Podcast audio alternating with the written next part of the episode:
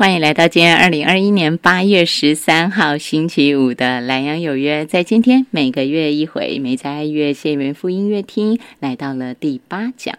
老师今天继韦伯之后，要跟大家分享哪一位音乐家呢？老师刚刚告诉我，他用四个字去说到他的音乐在那个时代受到的评价：离经叛道。大家可以想象，所谓的离经叛道是一个什么概念？就是不兼容于当时那个时空背景，或许不是当时的主流，但是在现在来看，它可是大师之作。而且这位音乐家，你说他离经叛道吗？他的音乐作品离经叛道吗？可是事实上，他除了在自己的母国比较吃不开。之外，事实上，他在国际之间还是有一定的高评价的，也就是他是跟大师在在同一个 level 上，只是很奇怪，他的作品在自己的国家却不是那么的受到肯定跟重视。他是谁呢？他是白辽士老师。今天在美在爱乐谢元福音乐厅第八讲给大家的主题是浪漫白辽士幻想。交响曲给大家请到的是宜兰爱乐管弦乐团艺术总监、佛光大学创意与科技学院院长谢元富老师。老师午安，你好。呃，敬礼各位听众朋友，大家午安。今天呢，要跟大家分享浪漫白辽士啊。是。那我们在过去的整个时间里面，我们大部分都介绍德奥。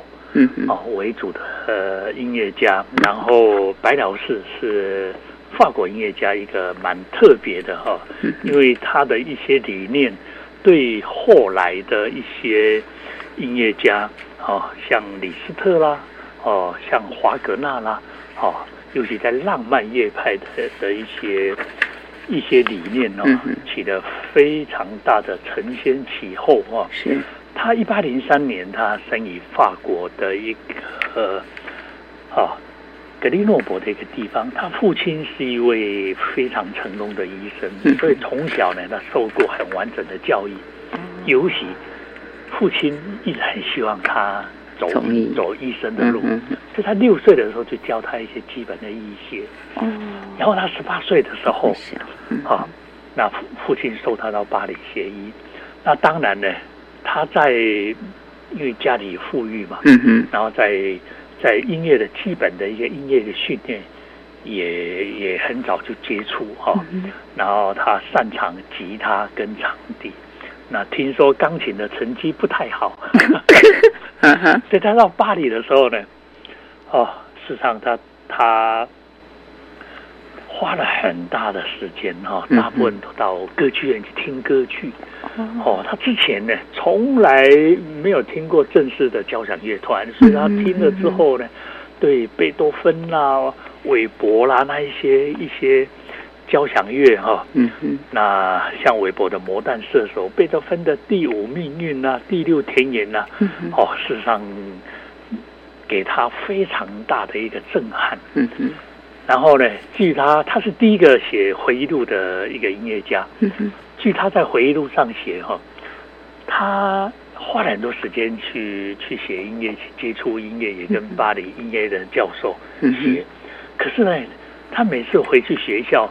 然后去上课那个医学院的时候，看到血他就晕倒，实在是，对，所以这个是蛮特别的哈。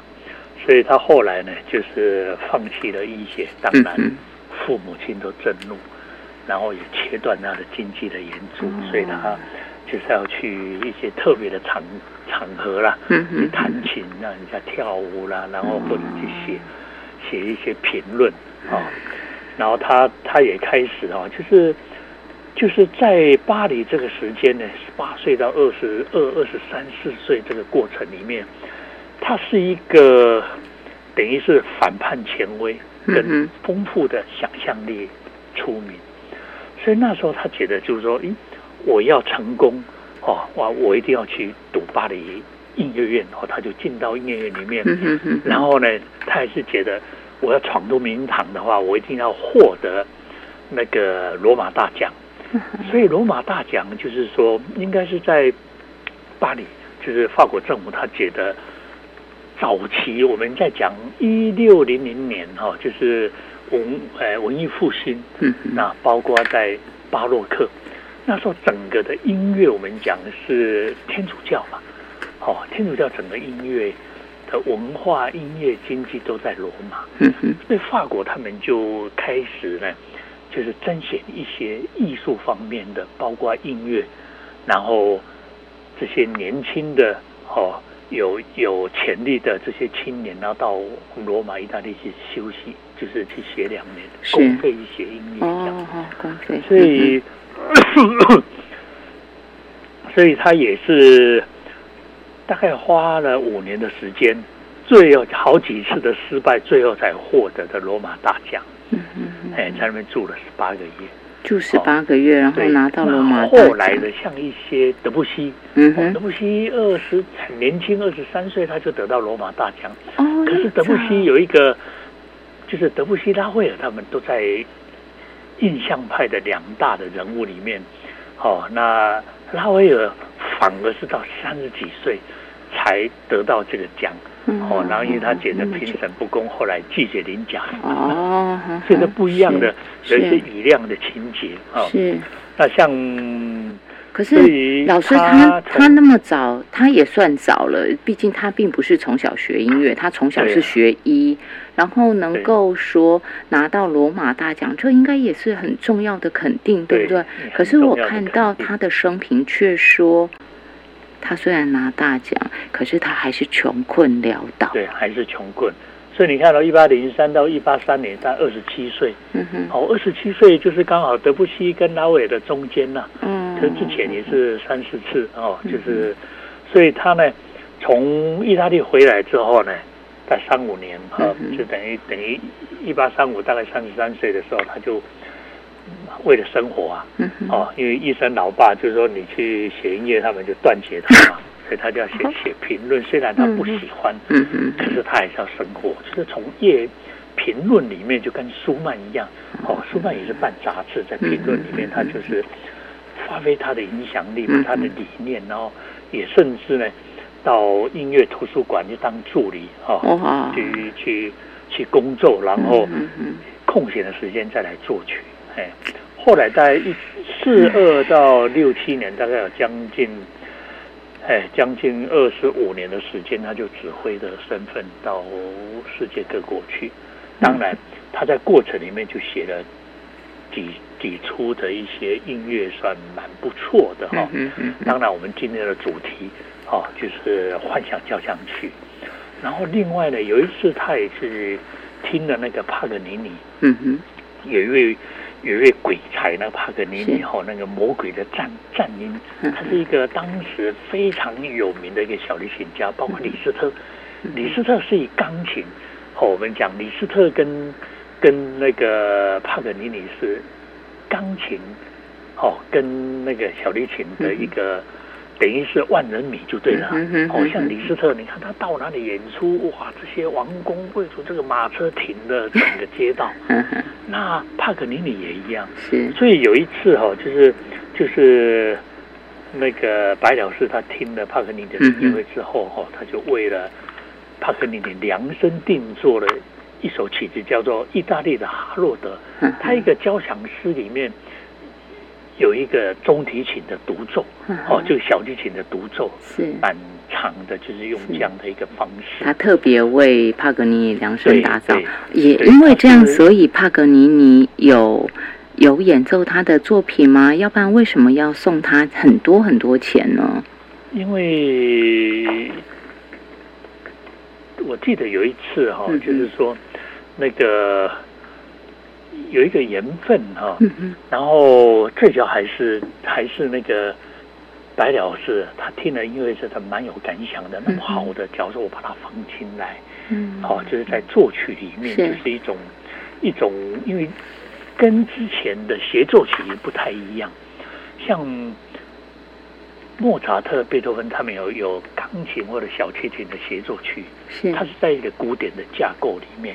可是呢，哈洛德的那个就是讲意大利的哈洛德，就是他等于是一个交响诗的一个幻想曲有一个主题，嗯然后用用中提琴这样从头到尾整个贯穿的这样的一个一个乐器的诠释。对它一种表现哈、哦，就是一种跟古典不一样的。古典它是一个乐团跟小提琴，哦，他拿一一般来讲就是好乐团一个主题，然后独奏家在主题，然后他有时候是合奏协奏，可是他这里的地方他就会变成为一个中提琴为主轴这样，嗯嗯嗯嗯，对，是。它是比较不一样。是，然后另外呢，他也特别写了用莎士比亚的文学哈、写了一个《罗密欧与朱丽叶》嗯哦，《罗密欧与朱丽叶》哦戏，剧等一下我们会提幻想的一个女主角，嗯哎，嗯嗯然后他还有包括那个那个安魂曲啦，哦，或者胡适的的天前呐、哦，整个那种独唱、合唱、管弦乐，比较接近一种世俗的一个神剧哦。嗯，神剧原来来讲，神剧它基本上都是比较用圣经的故事来写。我们像巴哈啦，好、像弥赛亚啦，韩勒的弥赛亚，它比较接近用圣经。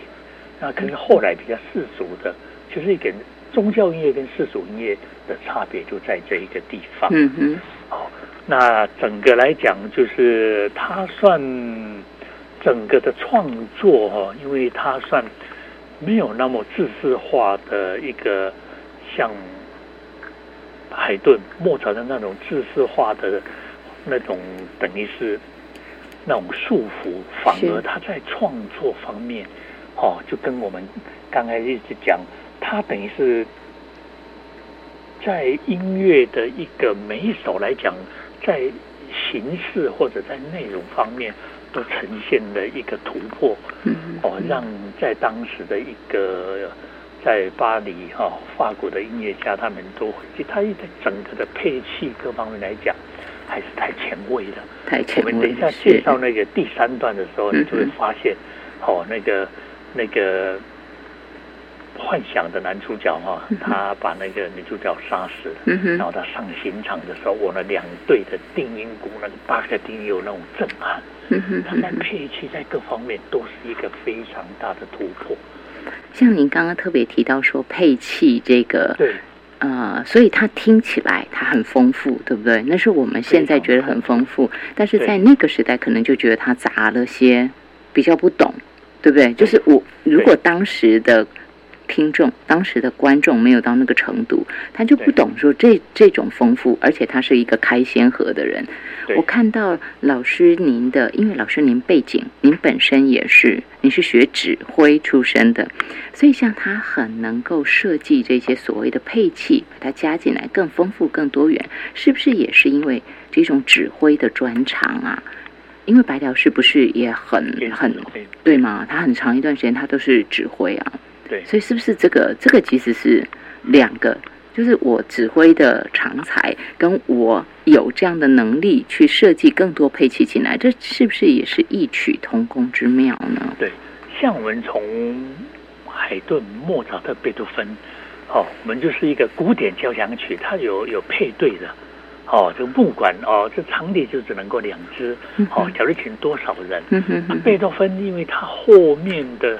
他后来的曲子就是像贝九，好，那第一次也把把那个声乐家放进来了，合唱放进来，之前都没有。嗯嗯嗯对，然后后来之后，你看像像后来很多音乐家，尤其像马勒啦，或者像白辽，他们就是交响曲之后，他们就把声乐放进来。嗯，对。然后像白辽寺，就是说。原来像之前交响曲，它就四个乐章；贝多芬第九的时候，它就五个乐章。嗯，哦，就是那个第六的时候，田野的时候就是五个乐章。可是幻想呢，一开始它就是五个乐章，就是已经突破。然后它特别的像，他在交响曲里面第一个把竖琴放进来。嗯，好好好，以前都没有，没有。那后来的一些印象派，印象派是以巴黎。哦，法国为主轴，然后他们的音乐里面都听得到竖琴，竖琴。然后另外像英国管，嗯嗯，哦，以前都没有，像好像就是，然后呢，低音的大喇叭啦、中铃啦、短号啦，哦等等，你看像像一些英国管，后来在德弗扎克，我们讲后期的浪漫派德弗扎克，他用。用那个英国管去他的第九交响曲描写那个思思乡啊，咪嗦嗦咪嘞哆嘞咪嗦咪嘞，好，那个就就是很很想念家乡那种。他当时的那个都找得到美国，哦，去当院长，然后他很想念波西米亚的风情。嗯，所以他有很多的都是创建，是，对，很多的创建。这个刚刚好，今天我们给大家请到的是意大乐管弦乐团艺术总监、佛光大学创意与科技学院院长啊。那么谢请谢元富老师他本身的学习，我觉得他来讲这个是最恰当不过的。老师他是啊一九八八年，当时老师是拿法国政府的音乐奖学金到法国留学的。老师是哎巴黎师范音乐院嘛，对不对？对。您主修就是乐团指挥。对。而且老师超强的，老师您毕业的成绩怎么那么好？哎，我们是特优毕业。这么强哎，第一奖的优异成绩哈，毕业的是。然后老师是高级指挥家，所以他来特别在提到说白辽士他的这些创建哈。你想一个指挥，他能够很，我们简单说，你在学校能够获得这样的肯定，你就知道说他是能驾驭一个乐团的，这是很重要了，对不对？你能够驾驭一个乐团，代表所有的乐器你都有一定的敏锐度。而且让所有的乐器都能相得益彰，这就是指挥的能力之所在。所以他来讲白辽士，我才会特别想到这个问题，请老师多说一说哈。那么当然，在今天的节目当中，第一段老师一开场给大家安排的那一首曲子，就是白辽士的一个知名的代表作《幻想交响曲》的第一乐章《梦》。与热情，待会回来，老师给大家安排第二段。一开场，他要播的曲子，请大家待会儿听啊，那是第二乐章，在舞会。聊这儿，我们休息一下。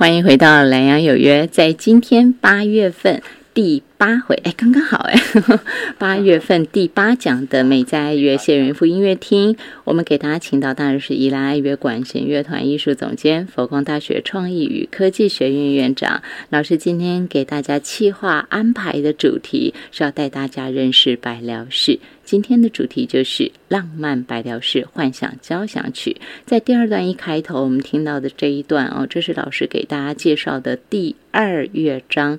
在舞会继续为大家请到谢元福老师。老师当然说到“导聆不做第二人想”，您刚刚安排这个第二乐章，要让我们听到的是什么呢？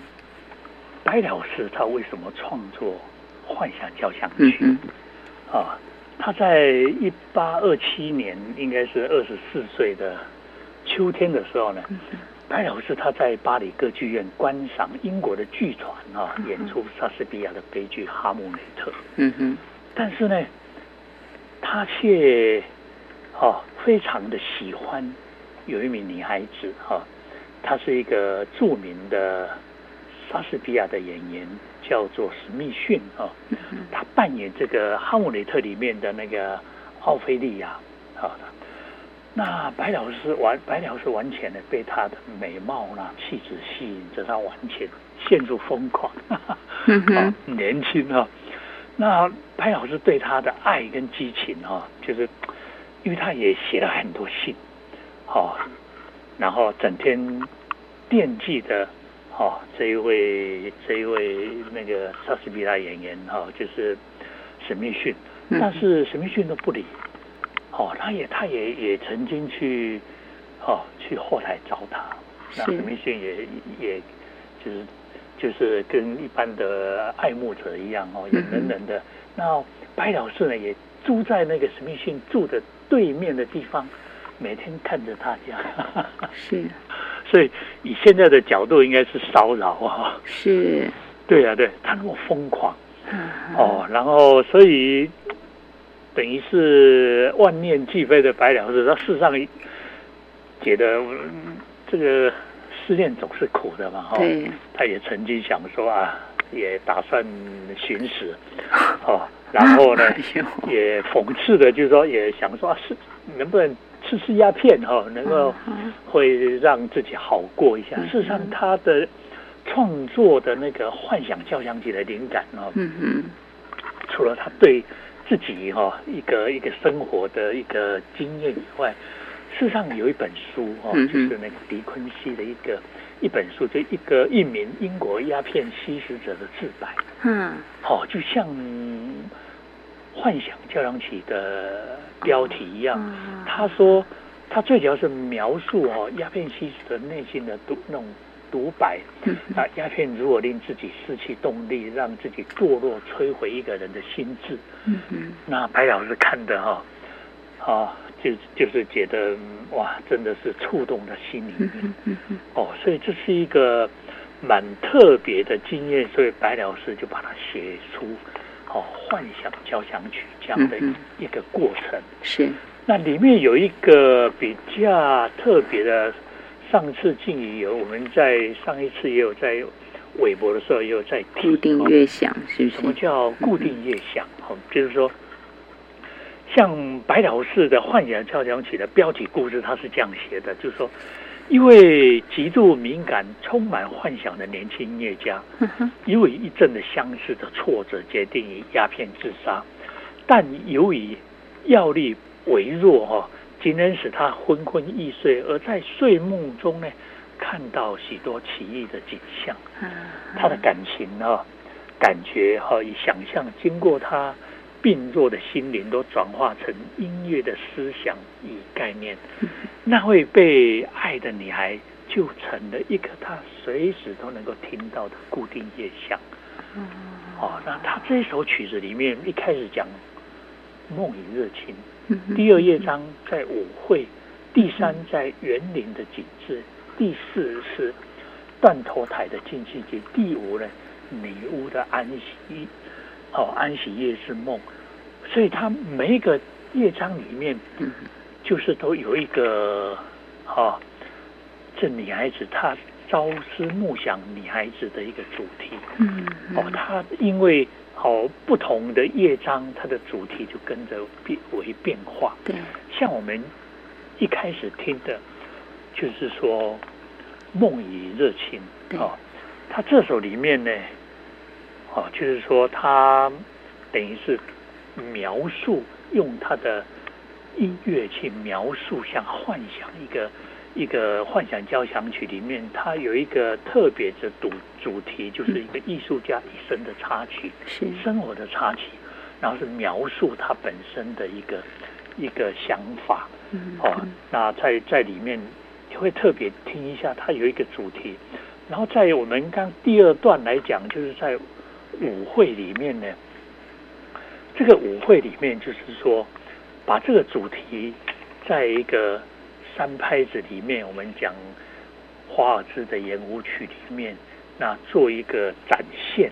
哦，那主题会随着这个氛围而做一些不一样的一个变化。嗯哦，等于是一个舞曲。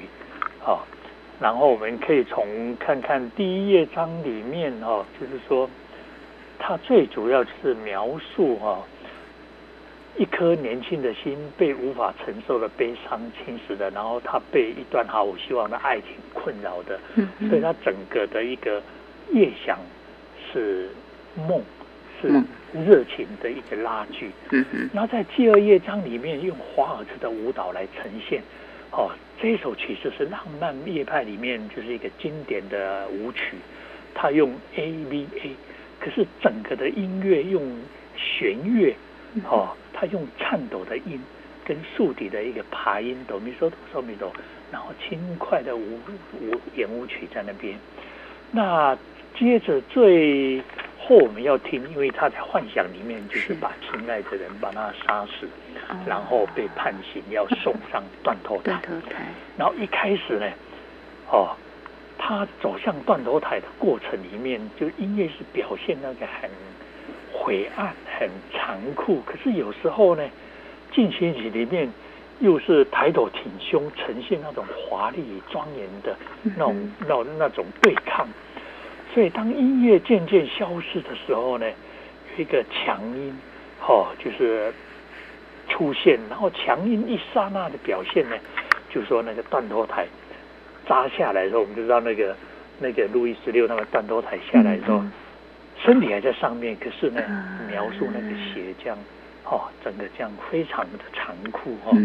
这是一个一个，所以有时候浪漫乐派对一些特别的描述哈、哦，会让人家觉得不太能接受。我记得我们上一次讲那个韦伯他的魔弹射手对，哦，青年的那个可是他的魔弹射手一开始就很受到大家欢迎啊，对他是欢迎，可是后来呢，因为因为那个卡斯把那个比较坏的猎人，他把灵魂卖给那个魔鬼，所以他就第一次在异色的时候，他就去去捣乱，就让他没有信心。嗯嗯，哦，他说啊，你要你要得到这个这个那个魔弹哈、哦，你要得到这个奖才能够跟领主的女儿结婚。嗯，那你要要求呢，就要把嗯把你的灵魂卖给魔鬼，哦，他给你六颗蛋，好、然后前面五颗百分百用第六颗要魔鬼要对对他要指定谁，用那个音乐去描绘那种狼谷夜深晚上十二点的时候，那很阴森，练那个魔弹的那种叫喊声。然后在这里来讲，你看那个吸食鸦片，他一定会幻觉嘛，啊对，然后把他的爱人杀死，然后赴那个断头台的过程。所以我们听了就会觉得，哦，蛮毛骨悚然的那种感觉。可是他用音乐去描述，嗯，而且他一开始那种定音鼓的那种那种打击跟铜管跟打击整个加进来，嗯哼，哦，这是整个的那种那种音响。所以刚才静怡有讲啊，站在一个指挥的角度，或者一个作曲家，他在写的过程里面，那慢慢有很多作曲家，他在用原来用钢琴，嗯。可是他在写的时候就是有管弦乐团的音效，是，那是那是在白老师的身上，白老师也写了一本那个管弦乐的配器法，哦。他怎么样天马行空的，用乐器以前没有人用的，他把它讲出来。是。然后在德国后来有一个华格纳，哦，华格纳他那个很多的很多的剧本都是自己写的。嗯嗯。所以华格纳跟跟你你跟那个白老师有一个蛮特别的，哦，他们是尊崇贝多芬。可是也非常的敬仰莎士比亚，嗯嗯，所以他们在文学的这个区块，哦，都是都是哦，呈现用音乐跟文学这些浪漫的和谐结合，哦嗯，这是老师在今天特别给大家说到的。那这些固定乐上的部分，也请大家在听。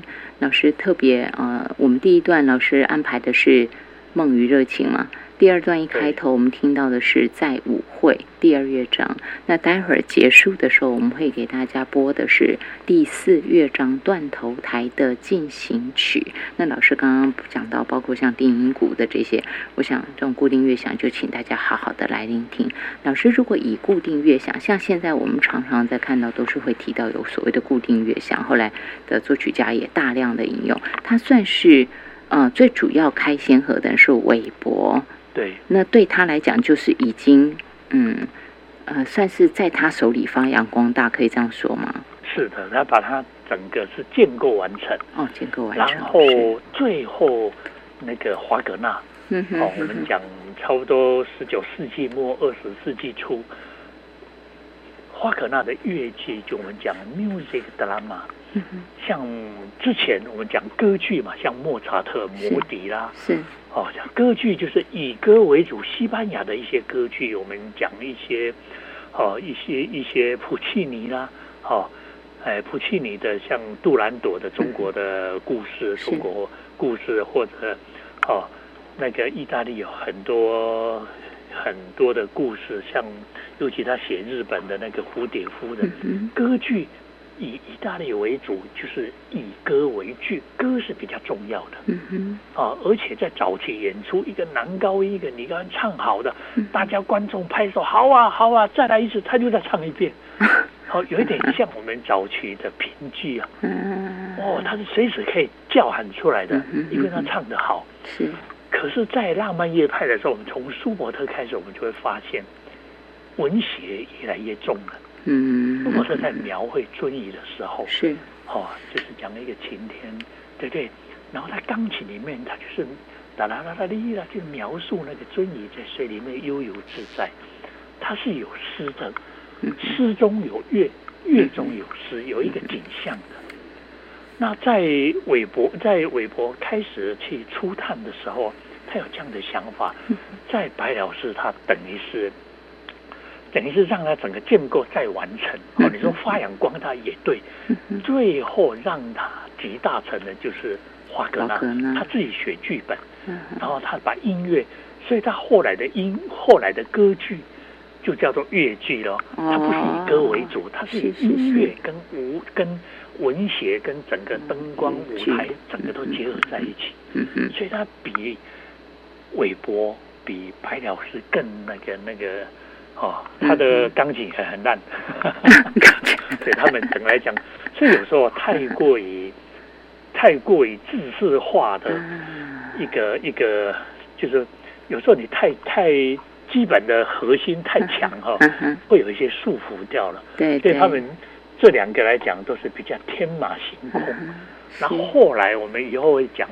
有一个里姆斯基可萨可夫，他是海军的军官，哦，一个俄罗斯的，是。到世界各地哇，他就是描述他整个在乐器配器法方面都很棒，嗯嗯，然后包括那个法国，我们会讲到印象乐派，嗯哼，啊，德布西、大卫尔他们在配器就有另外一套跟美术跟怎么样的结合，嗯嗯，所以他音乐都是有一些关系。我们从白辽士的身上，我们可以看到贝多芬、韦伯对他的印象。然后他把它发扬光大，把它建构他完整的体系之后，瓦格纳再把它哈整个来讲。然后有一个比较特别，像古典的时候，交响曲基本上四个乐章、五个乐章，以四个乐章为主。贝多芬的第六五个乐章，然后白辽士五个乐章。是，可是。在整个来讲，他们从交响曲跟交响诗。就是说，交响曲它是每每一个乐章它是停的，比较没有关系。可是交响诗就是说，虽然它是四四个五个乐章，它整个的理念是一以贯之，像一个固定乐章把它串在一起的。好，那以后就会变成一个乐章四个段落。哦，所以像我们在舒曼的时候就会看到，他们有时候第三跟第四的时候，他就会哎不要停。直接就下去了。嗯贝多的交响曲在第九的时候，在第三跟第四乐章，他是没有停的，整个下去。嗯嗯嗯。所以在莫扎特，我们之前讲的歌剧，我们叫号码歌剧，它是有一二三四五，好叫号嘛，一个段落一个段落。可是，在后面花格纳的时候，他们整个音乐是在一起的。是。所以跟交响曲变交响诗，是歌剧变乐剧。嗯，其实它整个来讲都是慢慢的环环相扣。是，那在在非常有名的艺术家的理念的，啊，相互的影响，然后共同创作往前面这样走。嘿，我们过去听歌剧，可能只是就听啊，好听，但事实上音乐的演变一点一点一点往前走，这真的是需要有专家来带领我们大家了解。是是，综合艺术。这个综合的艺术，今天老师给大家说到是算是浪漫乐派的白辽士哈。今天第八回的美哉乐谢元夫音乐厅，在节目尾声，老师给大家选的就是让我们大家来听一听，这有强大的这个配器，包括首先就使用了定音鼓，是不是啊？然后老师还提到白辽士是第一位在交响曲当中加进竖琴。加进竖琴的一位音乐家。总之，这位你可以说他是，呃，有着极度的创意，也可以说他是离经叛道，就看你从什么角度去看待他的音乐。但是，这可是一个开先河的音乐家啊。我们节目尾声就来听断头台的进行曲，这是第四乐章。谢谢今天线上为大家做精彩导聆的宜兰爱乐管弦乐团艺。艺术总监，佛光大学创意与科技学院院长谢元福老师，谢谢老师，谢谢。